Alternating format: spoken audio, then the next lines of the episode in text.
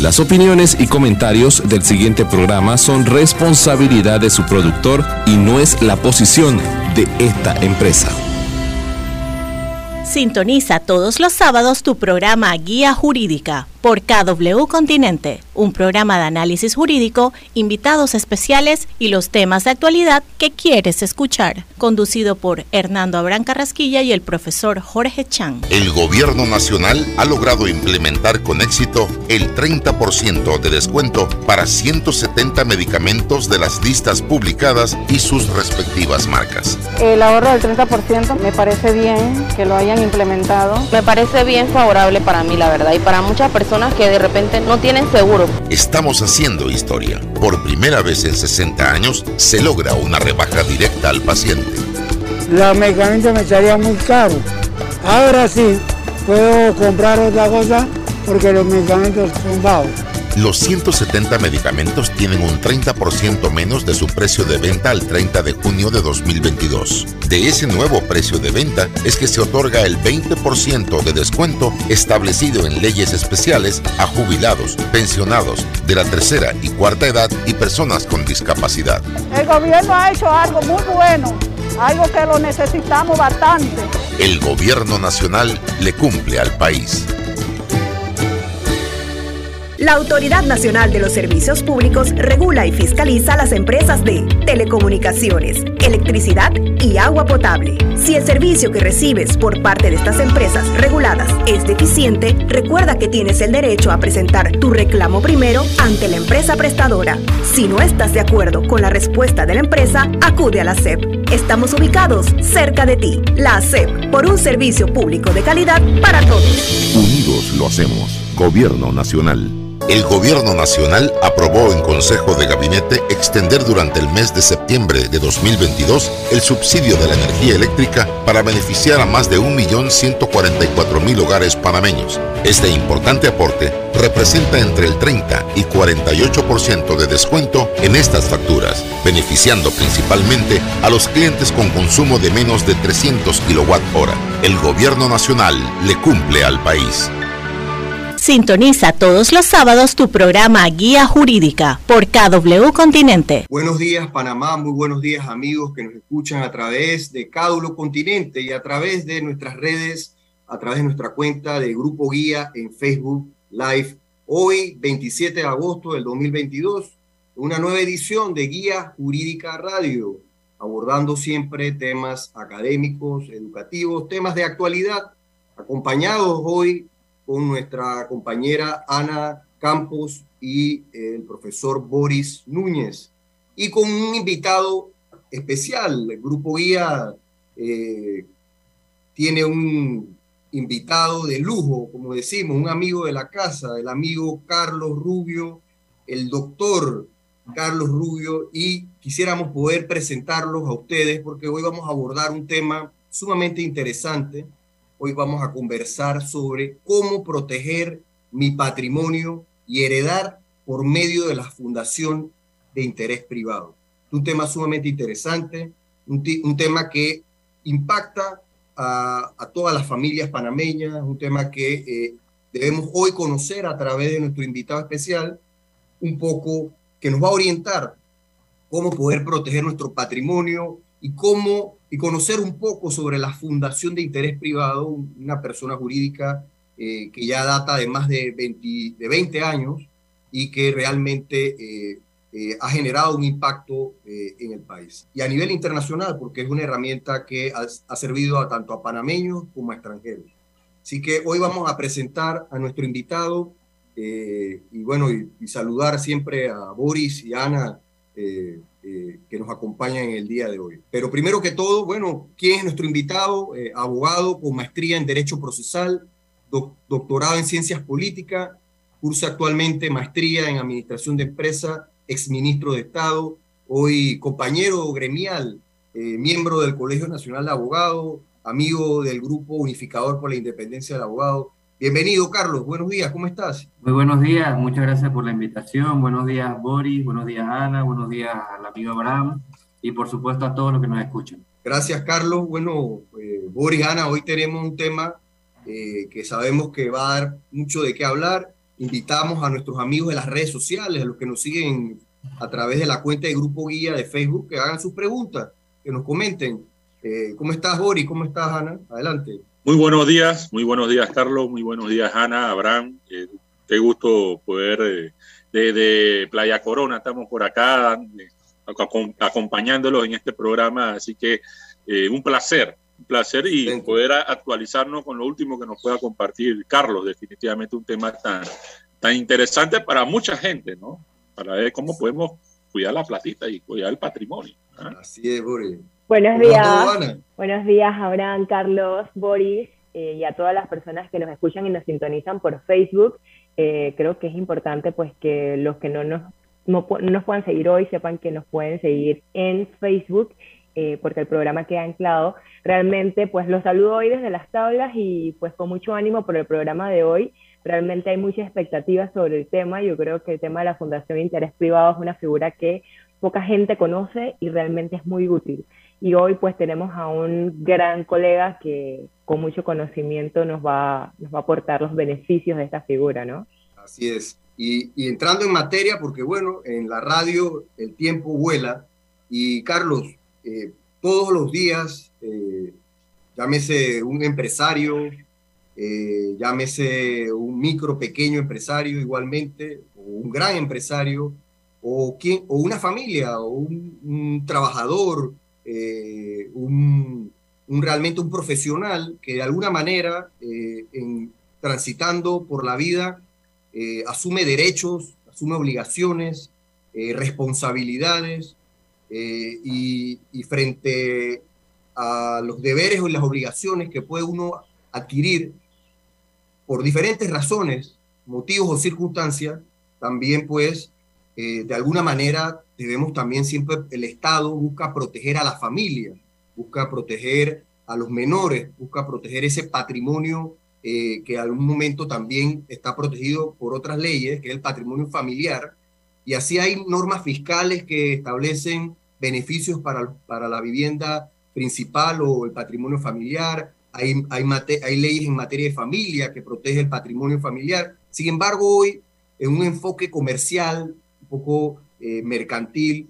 Eh, hoy queremos hablar un poco cómo proteger ese patrimonio, Carlos, y qué podrías comentarnos antes de entrar pues un poco a hablar de esta figura que es la Fundación de Interés Privado. Gracias, Abraham. Mira, eh, Panamá se ha distinguido desde hace mucho tiempo de brindar servicios a la comunidad internacional, como bien tú mencionaste en la introducción. Y por ende, por eso el Canal de Panamá, la Zona Libre de Colón, somos líderes en el abanderamiento de la Marina Mercante, el hub logístico, el hub de las Américas tal cual lo conocemos, y Panamá, con el fin de ampliar y fortalecer esos servicios que se brindan a la comunidad internacional, en el año 1995, bajo ley, es decir, bajo legislación, se crea la, la figura de la Fundación de Interés Privado, con el ánimo, repito, de ofrecer estos servicios a la comunidad internacional tal cual se hace en la comunidad de Liechtenstein. Y por ende, en ese momento, esta legislación que tiene su propio órgano, su propio nombre, es una persona jurídica y, es una entidad legal, brinda servicios fiduciarios y testamentarios con el fin de proteger el patrimonio de la familia. Este tipo de entidad legal, en términos generales, no se dedica al comercio, pero al establecerse como una figura fiduciaria y herencial, te brinda una serie de beneficios con el fin de proteger lo que tú dejas a tus hijos, lo que tú quieres dejar a tus seres queridos. ¿Por qué? Porque sus bienes, salvo contadas excepciones, son inembargables, tus bienes personales no tienen vinculación con los bienes que tenga la fundación y por ende es una excelente figura creada por ley con el fin de proteger tu patrimonio y poder garantizar que tu trabajo de toda tu vida vaya a quienes tú quieres que vayan. ¿Y por qué la importancia de proteger tus bienes? Bueno, el comercio tiene una volatilidad y riesgos normales de todo comercio que puede tener tiempo de vacas gordas o de vacas flacas y, eh, por ejemplo, temas de catástrofes naturales, casos fortuitos, fuerza mayor, pandemias y demás, puede resultar que todo lo que tú has trabajado para toda tu vida eh, se pueda extinguir o disminuir.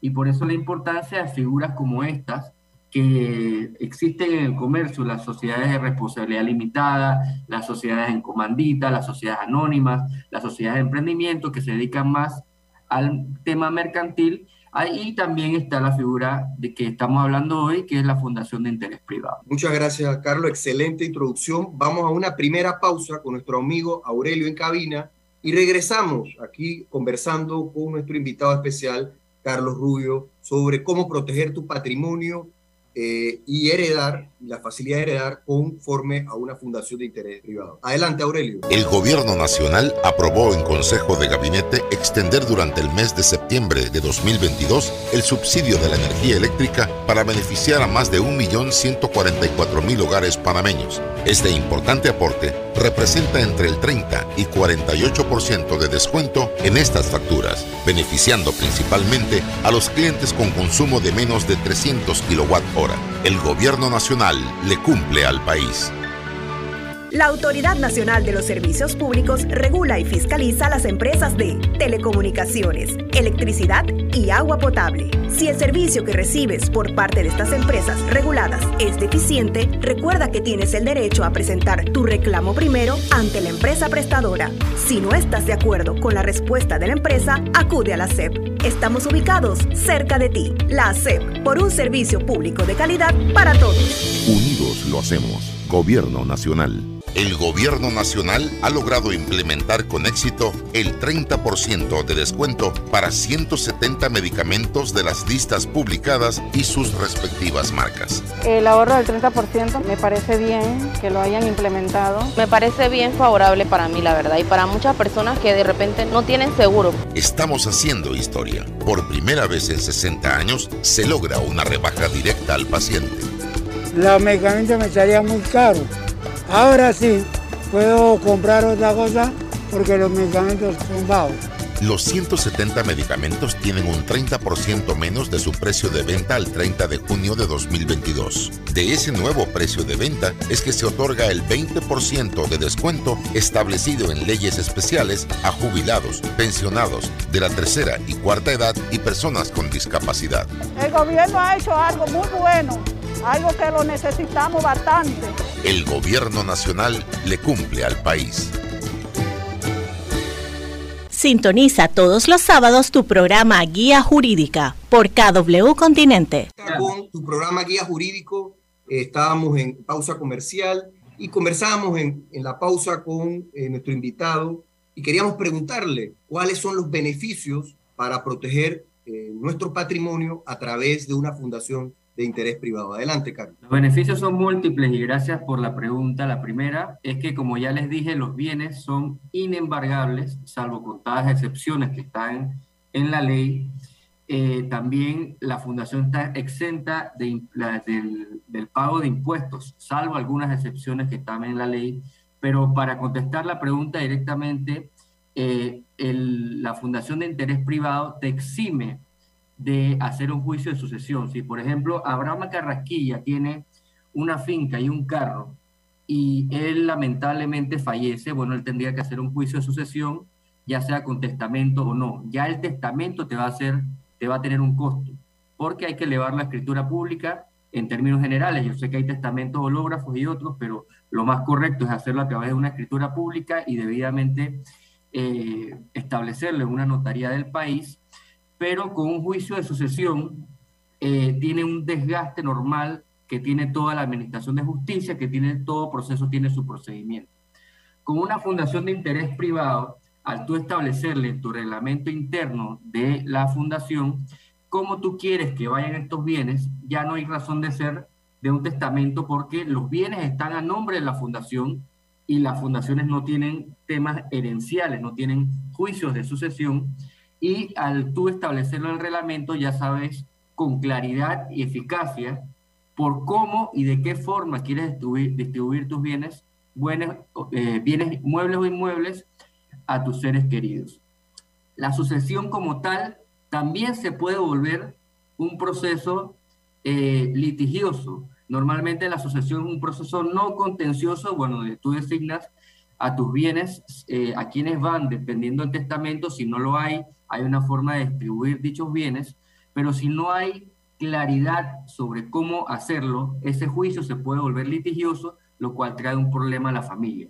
Entonces, si tú tienes bien establecido una fundación cuyos bienes son inembargables, es decir, tampoco son secuestrables, tienes la exención de pagos de impuestos y te evitas un juicio de sucesión, evidentemente la fundación de interés privado tiene muchos beneficios por encima de la sucesión tal cual la conocemos. Muy bien, muy bien. Eh, adelante, Boris, ¿tú tenías alguna pregunta en, la pausa para beneficio? Voy a, voy a, pasarle la palabra a Ana, que también tiene la mano levantada. Yo creo que con la respuesta que me acaba de dar Carlos, pues nos ha orientado. Después hago otra pregunta. Pero adelante, Ana.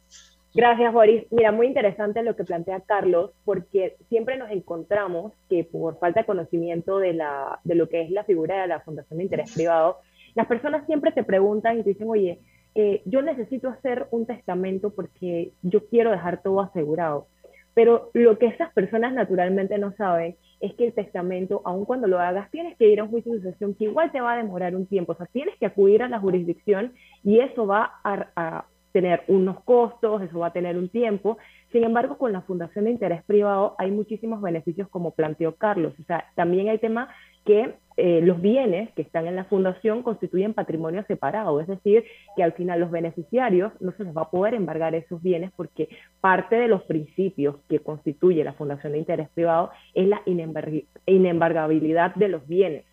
Y eh, es muy interesante también porque a través de la fundación de interés privado podemos eh, respetar lo que es la confidencialidad de la intencionalidad que tiene pues aquel fundador de decir yo quiero que mis bienes vayan a esa persona, a X persona, porque pasa algo, si yo por lo menos como fundador eh, quiero dejarle mis bienes a ustedes tres, yo necesariamente voy a levantar un acta fundacional, pero ese acta fundacional puede decir incluso quién es la o sea, algunos datos de las personas que están en la fundación, sin embargo, más no exactamente tienen que establecer quiénes son los beneficiarios, porque los beneficiarios y el fundador pueden establecerse a nivel del reglamento interno de la fundación, que no se publica en registro público. Entonces, eso también ayuda porque permite un tipo de confidencialidad en las transacciones que se ven, ¿no? Así es. Ana, hay una pregunta, Carlos, en esa misma línea, aprovechando eh, la intervención de Ana.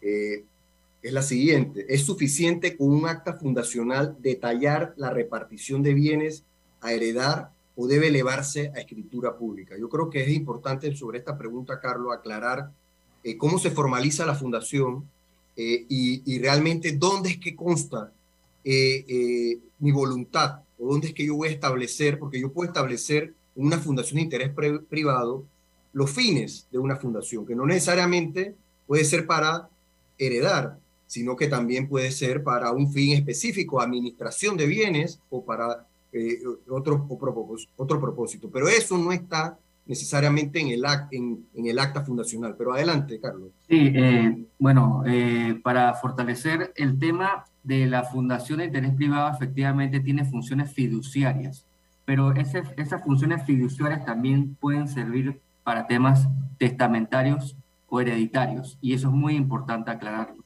Eh, es un buen punto que acabas de mencionar, porque la Fundación de Interés Privado tiene varias funciones y por ende es muy factible y conveniente establecer esta figura o entidad legal para proteger tus bienes, proteger tus patrimonios. Bueno, constituirla es bastante sencillo. Después de tú trabajar el tema del due diligence con un abogado, tú tienes que hacer un acta fundacional donde estableces una serie de cosas. La primera, su nombre, que puede ser en cualquier idioma, que esté incluida, cuyas letras estén incluidas en el idioma latino. El patrimonio inicial, que no debe ser probado, no puede ser menos de 10 mil dólares. Una completa y clara designación del miembro o miembros del Consejo Fundacional, que si son personas jurídicas, puede ser una sola, y si son personas naturales, sí deben de ser tres. Y hay una figura muy interesante que yo siempre incluyo en mis fundaciones de interés privado, que es la figura del protector, donde normalmente es el cliente que tiene dichos bienes y se le da total facultad de poder disponer de dichos bienes y la forma como él quiere en su reglamento interno de la fundación establecerlo. Y ahí respondo la pregunta. ¿Dónde se establece tu voluntad de cómo transmitir tus derechos, tu patrimonio a tus seres queridos? En un reglamento interno que, como dijo Ana, es confidencial porque es un documento que no va al registro público, es un documento que constará en tus archivos y ahí se podrá disponer de tu disposición, de tu querer, de tu voluntad de dicho patrimonio. Pero continuando con lo primero, es decir, ¿qué más necesita el acta fundacional? Bueno, el domicilio de la fundación, el nombre y domicilio del agente residente, los objetivos de la fundación de interés privado que ya hemos claramente establecidos, que no son eh, para el comercio en términos generales. Puede ejercer algunos actos de comercio, pero no se dedica al comercio como lo es la sociedad anónima. La manera de asignar los beneficiarios de la fundación y la duración de la fundación que normalmente es perpetua. A diferencia de otras fundaciones de otras figuras y otros países, eh, se le pone tiempo a la fundación. En Panamá puede ser a perpetuidad. Así que eh, hablando con un abogado, después de cumplir el due diligence, el, el know your client, en unos tres a cinco días en un acta eh, fundacional elevado a escritura pública y registrado en el registro público, tú puedes tener ya tu fundación de interés privado y de ahí pasas a trabajar el reglamento de la fundación, lo cual es un documento bastante sencillo y privado que eh, te podrá proteger tus bienes y disponer tus bienes tal cual sea tu voluntad. Carlos, ahí mismo tengo una pregunta, me pregunta Hidalgo, dice, ¿por qué utilizar una fundación y no una donación? Y ir directo al beneficiario de, de, a quien yo le quiero dejar el bien, ¿no? Yo creo que es un tema conceptual eh, esta, esta pregunta, eh, porque es totalmente figuras distintas, con fines distintos y, objetivos distintos. No sé si, si podemos contestarle al amigo Hidalgo, eh, o sea, ¿por qué optar por una fundación y no por donar directamente lo que quiero dejar como beneficiario final? ¿no? Es, un tema de más bien, yo creo que de, de, discreción o recomendación conforme a la realidad de cada cliente ¿no? o cada persona. Bueno, la respuesta es bastante sencilla, porque eh, a la persona que tú le das la donación está dichos bienes en el comercio y por ende son secuestrables y después embargables. Entonces, si tú lo tienes a nombre de una fundación que no se dedica al comercio y por ende no está en los riesgos del comercio, de la volatilidad de perder o ganar, ese bien se puede perder o ganar dependiendo de cómo le vaya dicho comercio. Para dar un ejemplo práctico, si yo tengo una, un apartamento, una propiedad horizontal, cuya hipoteca está con un banco de la localidad y yo se lo dono a él, transmitiéndole también la deuda que tiene con dicho banco, porque es una hipoteca, es decir, tiene un préstamo, entonces está sujeto a que pueda perder dicho bien. Pero si se está en una, nombre una fundación de interés público, eh, privado, perdón, eso es una persona creada por ley, pero es otra persona. Y por ende los derechos y obligaciones de esta persona, en este caso jurídico, son muy distintos a la persona que tú la quieres donar. Así que para finalizar, si usted quiere a su pariente, si usted realmente quiere lo mejor para él y quiere que dichos bienes que le quiera donar estén bajo algún tipo de seguridad jurídica, es mejor la fundación de interés privado. Muy bien. Boris, adelante. Una pregunta y, y, pensando precisamente en esa dueña de la, de la fonda donde está por allá Ana en las tablas, mi pregunta va ligada a saber si hay que ser millonario para hacer una fundación de interés privado o el dueño de una pequeña empresa, eh, ese, ese, dueño de la fondita allá en las tablas, allá que está enfrente del Royal Gin, también pudiese hacer una, su, eh, eh, proteger ese patrimonio porque es parte de, del trabajo familiar. Entonces, aquí, quiero saber si este, esta figura es accesible a todo o de, pide como requisito cierta cantidad del patrimonio, un monto específico que valga la pena entonces eh, protegerlo a través de esta figura. Bueno, lo primero es desearle que usted sea millonario. Pero no, no hay que ser millonario para establecer una fundación de interés privado. Uno tiene que contactar a un abogado y ese abogado le dará un precio en base a la tarifa mínima del Colegio Nacional de Abogados pero no pasa, no debe pasarle los 2.000, 2.500 dólares, inclusive puede ser bastante menos.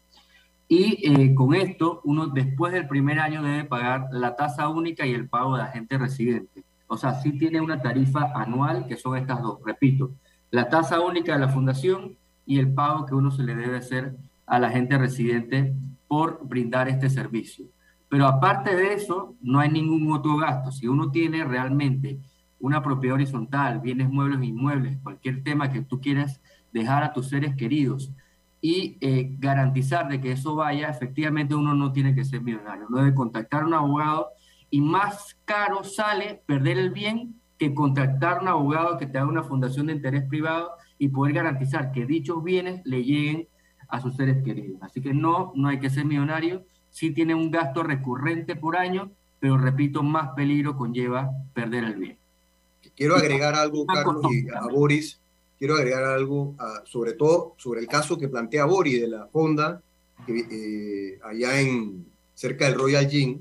Eh, estamos hablando de una micro o una pequeña empresaria, porque no creas, estas fondas eh, generan un, buen, buen cantidad de ingresos, y, pero también genera riesgos, porque esa fonda al establecerse tiene que, por lo general, tiene uno, dos o tres colaboradores trabajando para la fonda, o sea que tiene que, eh, tiene una responsabilidad con una seguridad social, una responsabilidad con sus trabajadores, también tiene proveedores para comprar, para hacer esas torrejitas de maíz tan ricas y sabrosas, también tienes que, tienes que tener un proveedor de, de maíz, eh, si lo, con esos, algún productor cercano que le venda el maíz, harina, eh, azúcar, todo esto son proveedores. O sea que al final tienes una creencia. Frente a esas creencias, a esas obligaciones, tienes que pagar luz, tienes que pagar algunos servicios. Eh, y bueno, también pasan accidentes, porque hay ahí, estamos hablando de que hay, un, hay, una, hay una cocina donde hay, eh, donde hay, hay unos riesgos que, traen consigo las cocinas. Entonces, frente a esos riesgos que puede generar un accidente, frente a esos riesgos que puedas tener algún problema con algún trabajador de esa fonda, porque dice no se siente satisfecho, porque resulta que Ana no, no le está pagando, eh, siente que lo correcto es suficiente, por decir un ejemplo, ahí vienen responsabilidades también. Entonces, frente a esos riesgos de, eh, de responsabilidad civil, bajo esos riesgos de responsabilidad laboral, eh, y yo tengo, yo dueño de una fonda, tengo mi casa, yo tengo que responder ante esas obligaciones, esos riesgos y esas, esos, esos conflictos que puedan generarse con mi patrimonio familiar, donde viven los hijos de cada, de, esa, de ese dueño, ese micro pequeño empresario. Entonces, esa figura que ha planteado Carlos hoy, eh, de la Fundación Interés Privado como un mecanismo para proteger tu patrimonio, te permite separar ese esa vivienda o esa casa de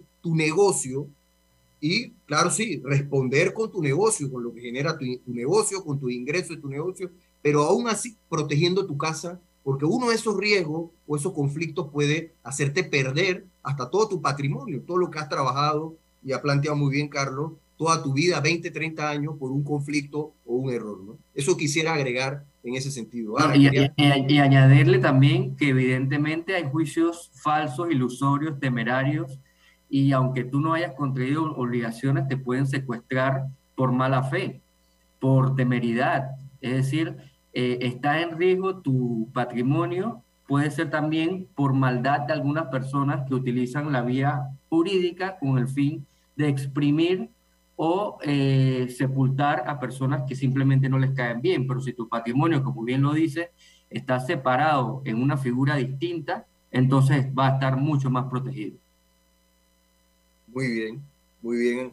Eh, Ana, querías eh, hacer una pregunta a nuestro invitado.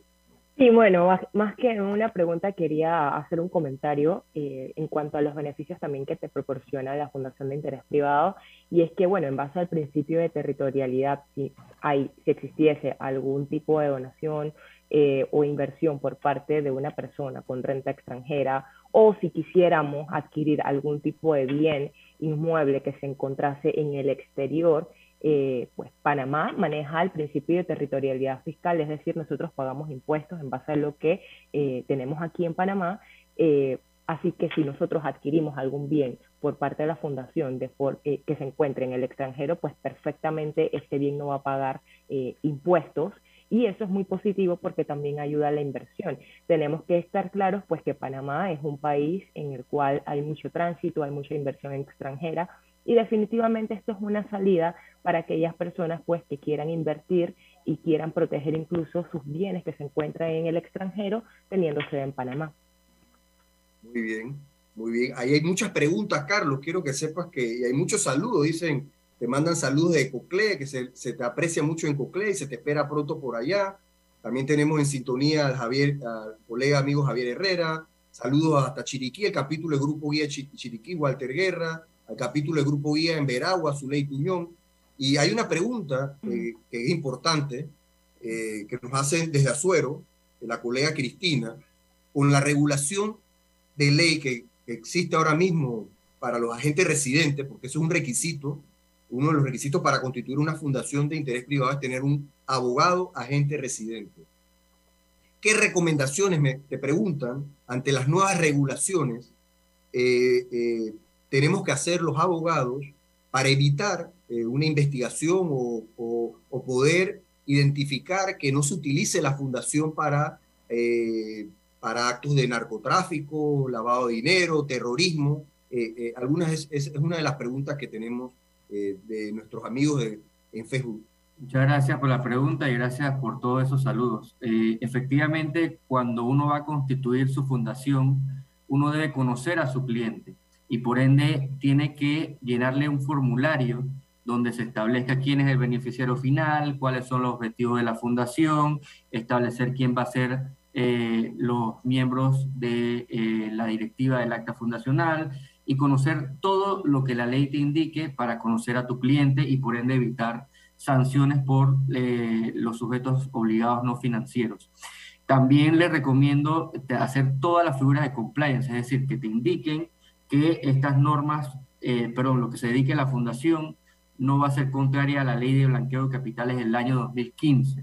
La, también establecer toda la documentación y establecerla en un archivo debidamente resguardado en tus oficinas en caso tal de que alguna institución u autoridad judicial así lo requiera. Pero para contestar la pregunta directamente, cumplan con las normas de, compliance y de Know Your Client. Y una última pregunta ahí, Ana, tenías, adelante. Sí, sí, justamente. Bueno, eh, primero quería aportar un poco más también a lo que Carlos planteó, eh, a los colegas, a los compañeros del gremio, pues les recomiendo que entren a Info Jurídica y revisen toda la normativa que ha publicado la Superintendencia de Sujetos No Financieros. Creo que eso nos ayuda muchísimo a tener un compendio de normas y saber cómo tenemos que estar actualizados para evitar cualquier tipo de multa eh, y más que nada en el caso de los que somos agentes residentes.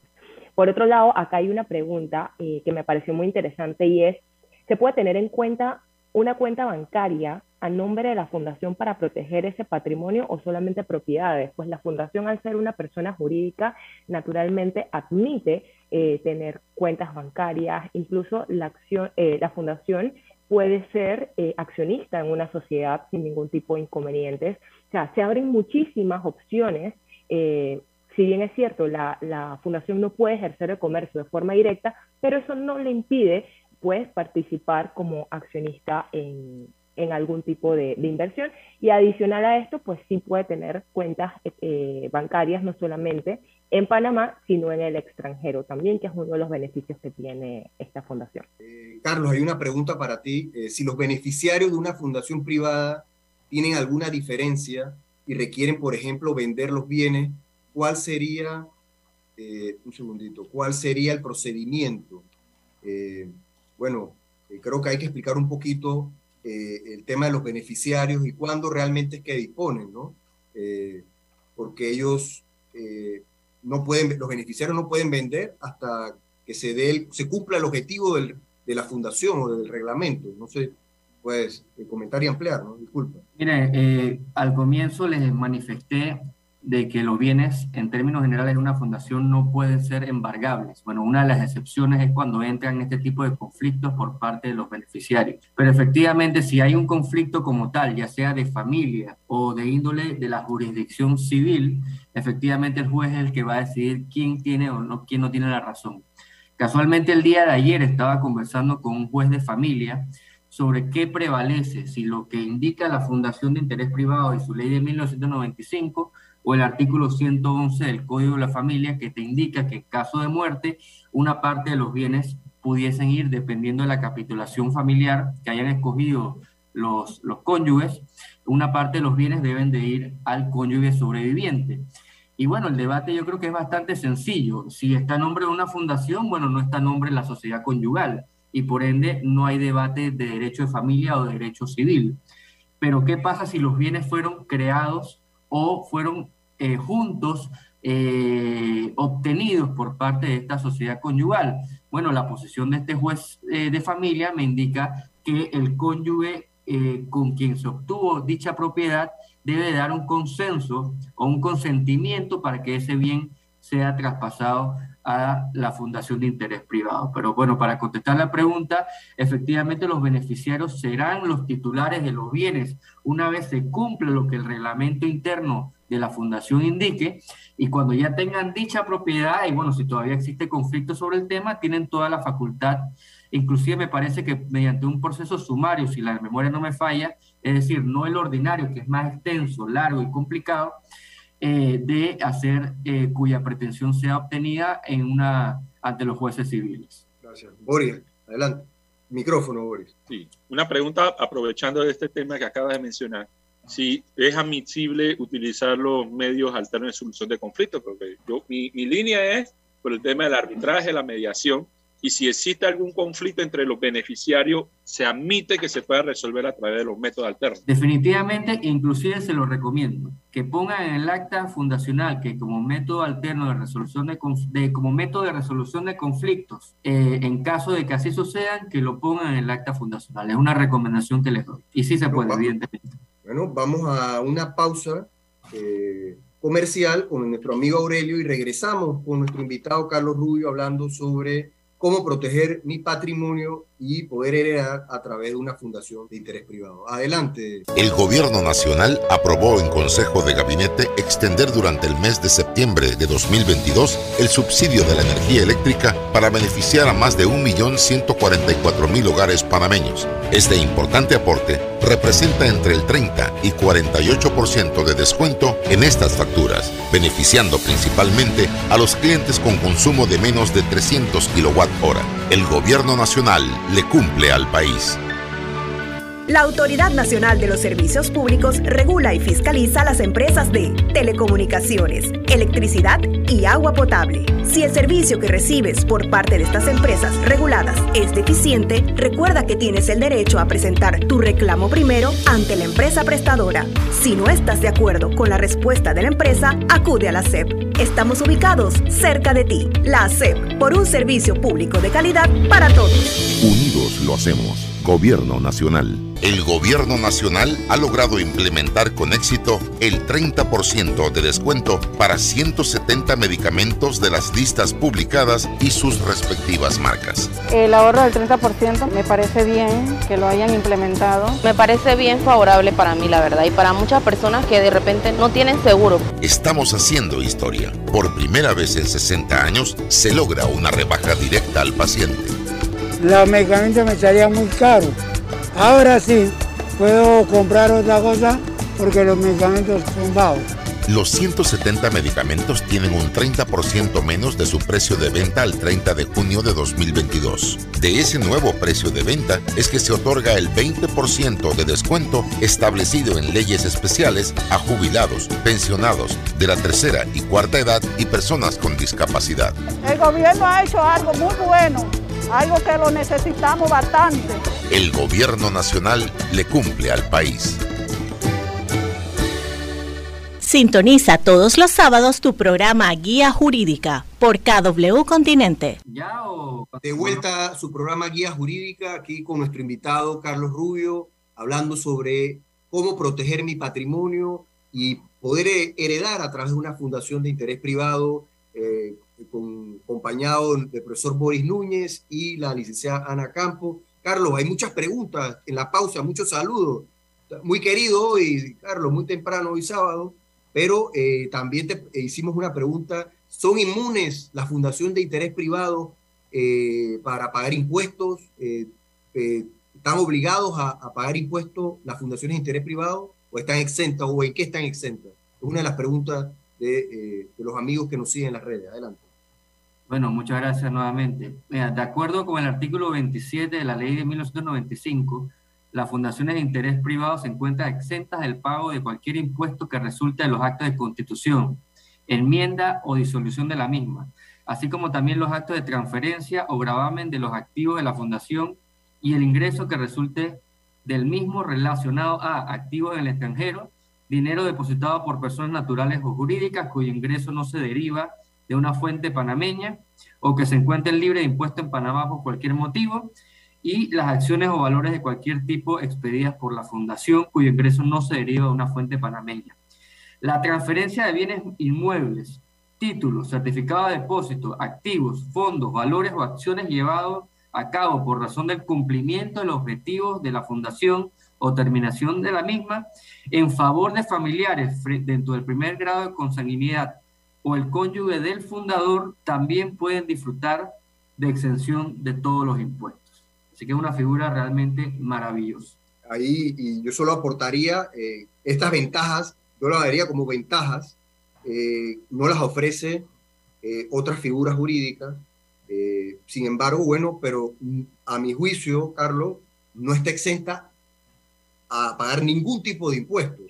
Para mí, yo, yo, sé el debate que, que, ha traído el amigo Javier, ciertas actividades, si son actividades hechas en el territorio que producto de su actividad generan ingresos, o sea, la, fundación genera ingresos propios en el territorio, esas para mí sí tienen. Las que ha planteado Carlos eh, definitivamente están exentas.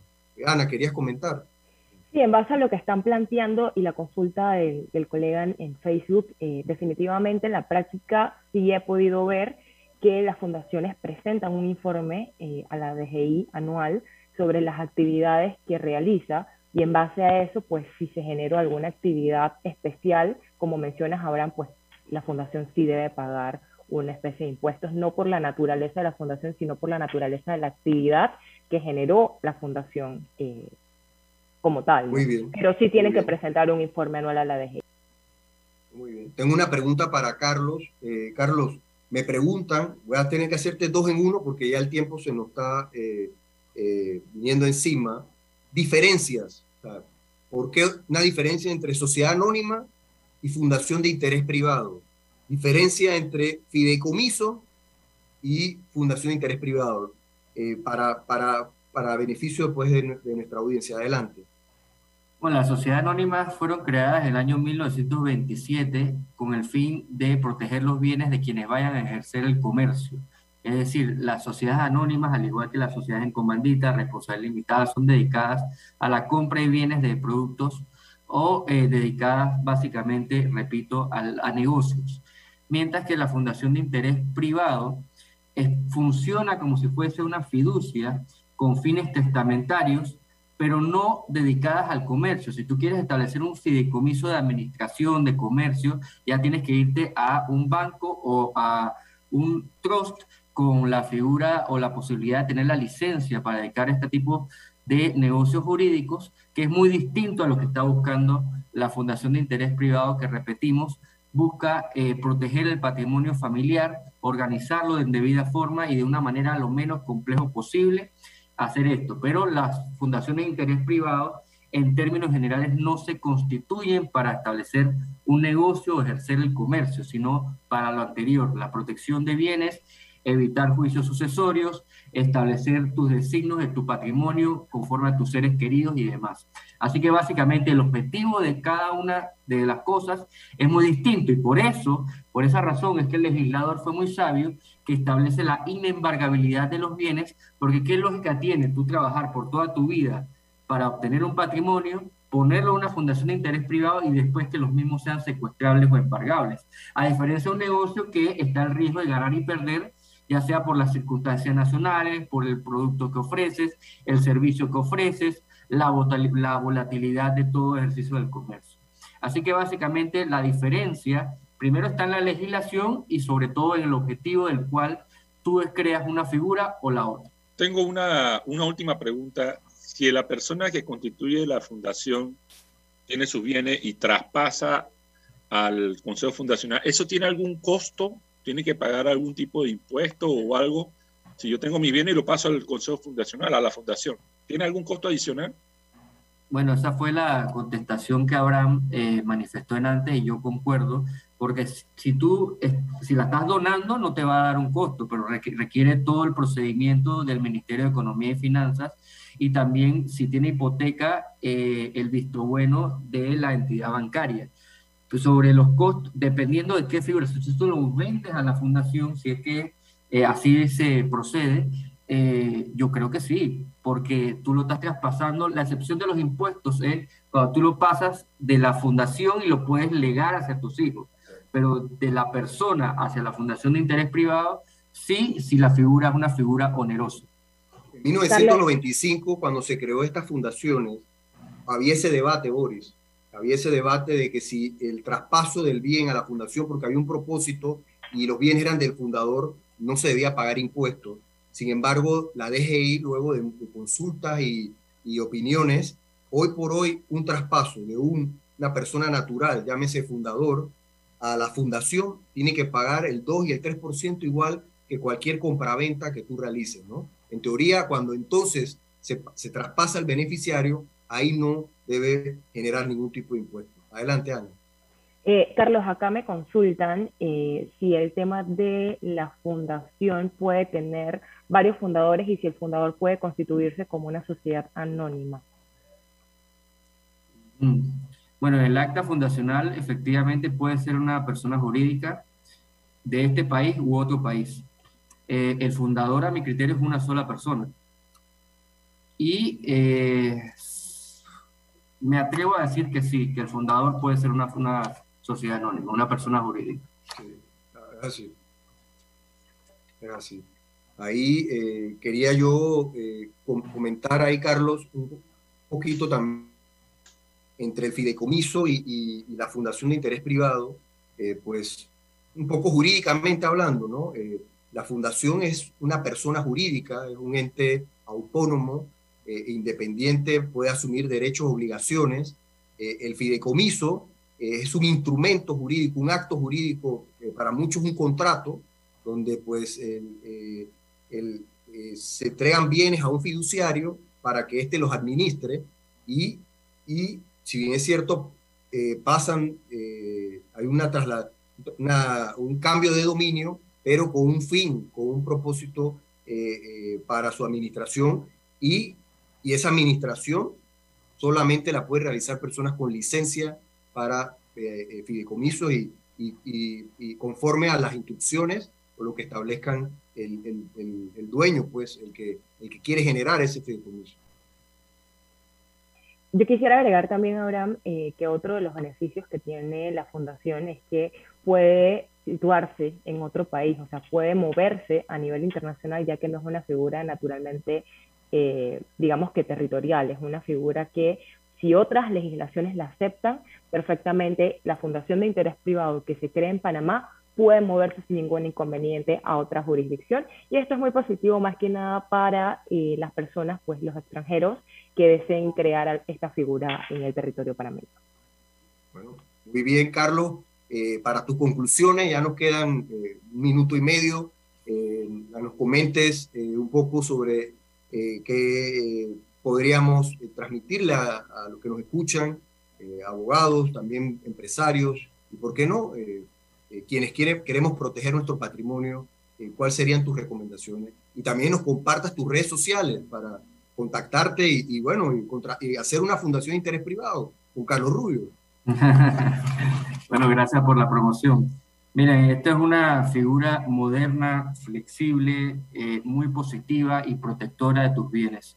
Si realmente quieres garantizar que tus bienes lleguen a puerto seguro, a tus seres queridos y que estén fuera de cualquier tipo de volatilidad producto del comercio, mala fe de algunas personas, Realmente la Fundación de Interés Privado es una figura legal maravillosa para poder constituirla y poder eh, sentirse tranquilo que tus bienes realmente van a llegar a tus seres queridos. A los abogados les recomiendo establecer en su acta fundacional medidas como el arbitraje, tal cual hablamos con el colega Boris, y eh, cumplir con todas las normas de compliance, de conocer a tu cliente con el fin de evitar multas de los organismos o instituciones que regulan la materia.